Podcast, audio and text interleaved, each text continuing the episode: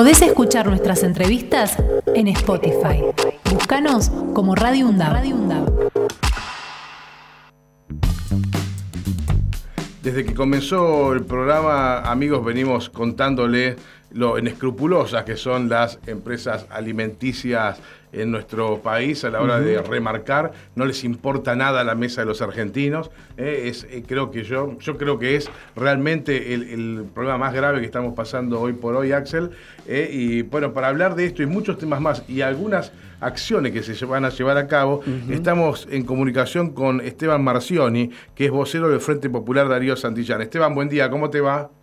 Hola, ¿qué tal? ¿Cómo están? Muy bien, Fernando Pearson es mi nombre, estoy con Axel Govetnik. Eh, sabemos, Esteban, que van a hacer este, el día 10 de noviembre algunas actividades eh, frente al Ministerio de Desarrollo Social y están anunciando la posibilidad de la vuelta al trueque. ¿Tiene que ver con esto que yo señalaba, por ejemplo, eh, de los precios exorbitantes que están teniendo los alimentos de nuestro país?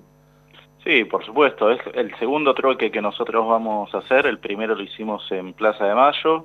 Antes habíamos hecho el, funeral del salario en el marco de la discusión del Consejo del Salario y tiene que ver con centralmente con esto que vos planteás que que hoy no hay guita que te alcance para, para poder comer, sobre todo por la especulación que están teniendo las empresas productoras de alimentos en relación a eh, a, los valores que ponen y también una discusión que tenemos que darnos todos de qué tasa de ganancia vamos a aceptar que tengan esas empresas. No puede ser que las empresas productoras, pero también las comercializadoras de alimentos, por ejemplo Carrefour, la tasa de ganancia que tiene sea cuatro veces mayor en este país que en su país de casa matriz. o sea, Carrefour en Francia, eh, en Argentina gana cuatro veces más su tasa de ganancia, el cálculo que tienen de ganancia que lo que ganan en Francia. Es realmente una vergüenza. Sí, estuvimos haciendo este, algunas averiguaciones al respecto y sabemos que, eh, no sé el caso de Carrefour, pero sí, me, sí recuerdo haber este, visto con atención los de Walmart y otros supermercados que en Estados Unidos a partir del 6% de ganancia empiezan a correr multas que se, supone que Estados Unidos es el país más liberal del mundo, así que mira cómo los controlan. En cambio acá hacen lo que quieren. Es impresionante. pareciera que sí. Es impresionante. Esteban, buen día. Axel Govendi te saluda. Esteban, eh, eh, están hablando de la vuelta al trueque. Yo tengo muy presente allá por el 2001, 2002, este, el club de trueque, sobre todo lo que se hacían en asambleas populares todo el tiempo. Bueno, es un poco la idea, ¿no? Volver a mostrar que estamos en esas mismas condiciones. Sí, y, hasta incluso el intercambio tiene que ver muchas veces con esas mismas condiciones que no estamos hablando de que eh, yo hoy tengo ganas de comer arroz y vos tenés ganas de comer un churrasco, entonces voy y te llevo el churrasco y vos me das el arroz. tiene que ver con que la gente está se está intercambiando cuestiones, ropa que le queda chica a los chicos y demás por comida. Eh, entonces el, no es una idea romántica del trueque, sino que tiene que ver con una realidad. Es cierto que hoy el, trueque se ha actualizado, estamos 20 años ¿no? del, 2001 y muchas de esas de esas formas de intercambio hoy funcionan por las redes sociales, vivos de Instagram, tiene otras maneras. ¿no? Eh, ahora, sin embargo, también funciona el trueque. Hace un rato yo le, contaba a un colega, yo soy de Lanús. Sí. Hay en, en Lanús, en Montechingol, una feria que funciona eh, los días domingos, que es una feria de de venta de cosas, ¿no? Algunos productores, otros que no, bueno, la gente lleva y vende. Y las primeras cuadras de esa feria es intercambio, o sea, es trueque. Eh, entonces, es una realidad que hoy está pasando, nosotros lo que estamos haciendo es visibilizarlo y ponerlo en el debate, pero es una realidad que hoy eh, la guita no alcanza, que las empresas se siguen eh, llenando los bolsillos y todos los argentinos y todas las argentinas estamos viendo cómo hacemos para poder comer todos los días. Esteban, este, lo primero en estos casos, y es correcto que así sea, es hacer notar la cuestión, hacer ejercer nuestro derecho a la protesta, pero a veces también me pregunto que está, eh, está bueno escuchar propuestas. Eh, ¿Ustedes como organizaciones sociales tienen propuestas para ofrecer? Este, ¿Hay algo que el Estado pudiera hacer y no está haciendo en este momento y que ustedes pudieran proponerlo? Sí, hay varias cosas. La, la, jornada tiene que ver también con que nosotros veníamos teniendo un plan de trabajo de distintas propuestas que hemos llevado adelante tanto con el ministro Arroyo como con el ministro Zabaleta y no, no estamos teniendo recepción de, la nueva ministra.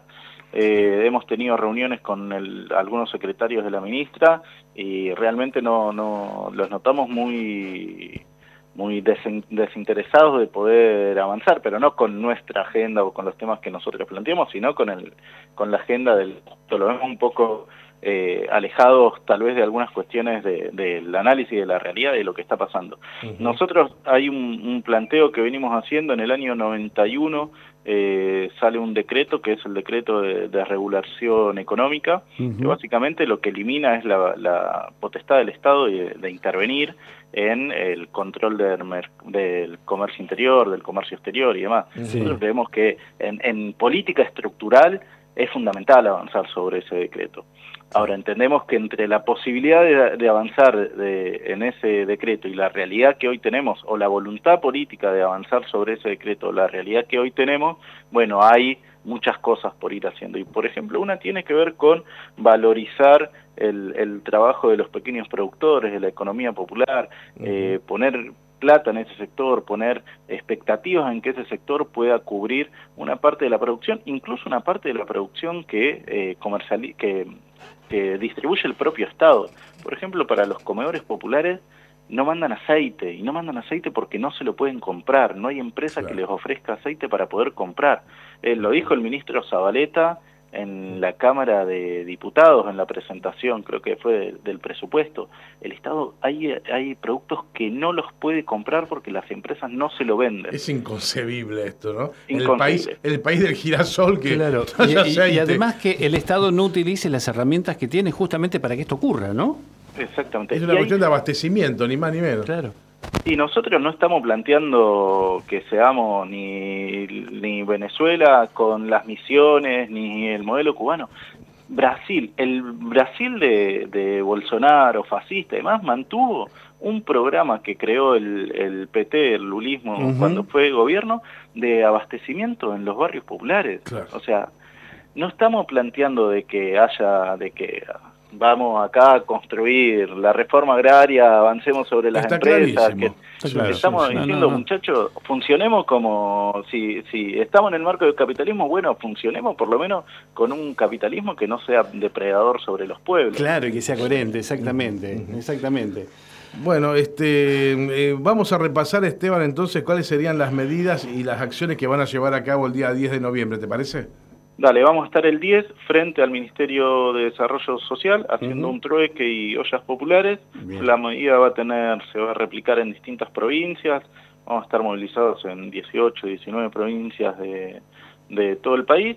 Esperamos que podamos avanzar en el, con, con la nueva ministra en una agenda que tenga que ver con esto que tenga que ver con mejorar las condiciones de vida de todos los argentinos y todas las argentinas. Pregunto, ¿no tuvieron contacto directo con la ministra todavía? No, no hemos pedido y no, no tuvimos, nos reunimos con un, con un secretario, eh, pero es esto, nos reunimos el jueves de la semana pasada y no, no, no, no, no, hubo ningún tipo de respuesta más que decir, bueno, gracias. claro. Esteban Marcioni, vocero del Frente Popular Darío Santillán, muchísimas gracias por tu tiempo y ojalá haya éxitos en los reclamos porque si hay algo que necesitamos los argentinos es el pan sobre la mesa. Ha sido muy amable. Muchas gracias, un abrazo. Abrazo.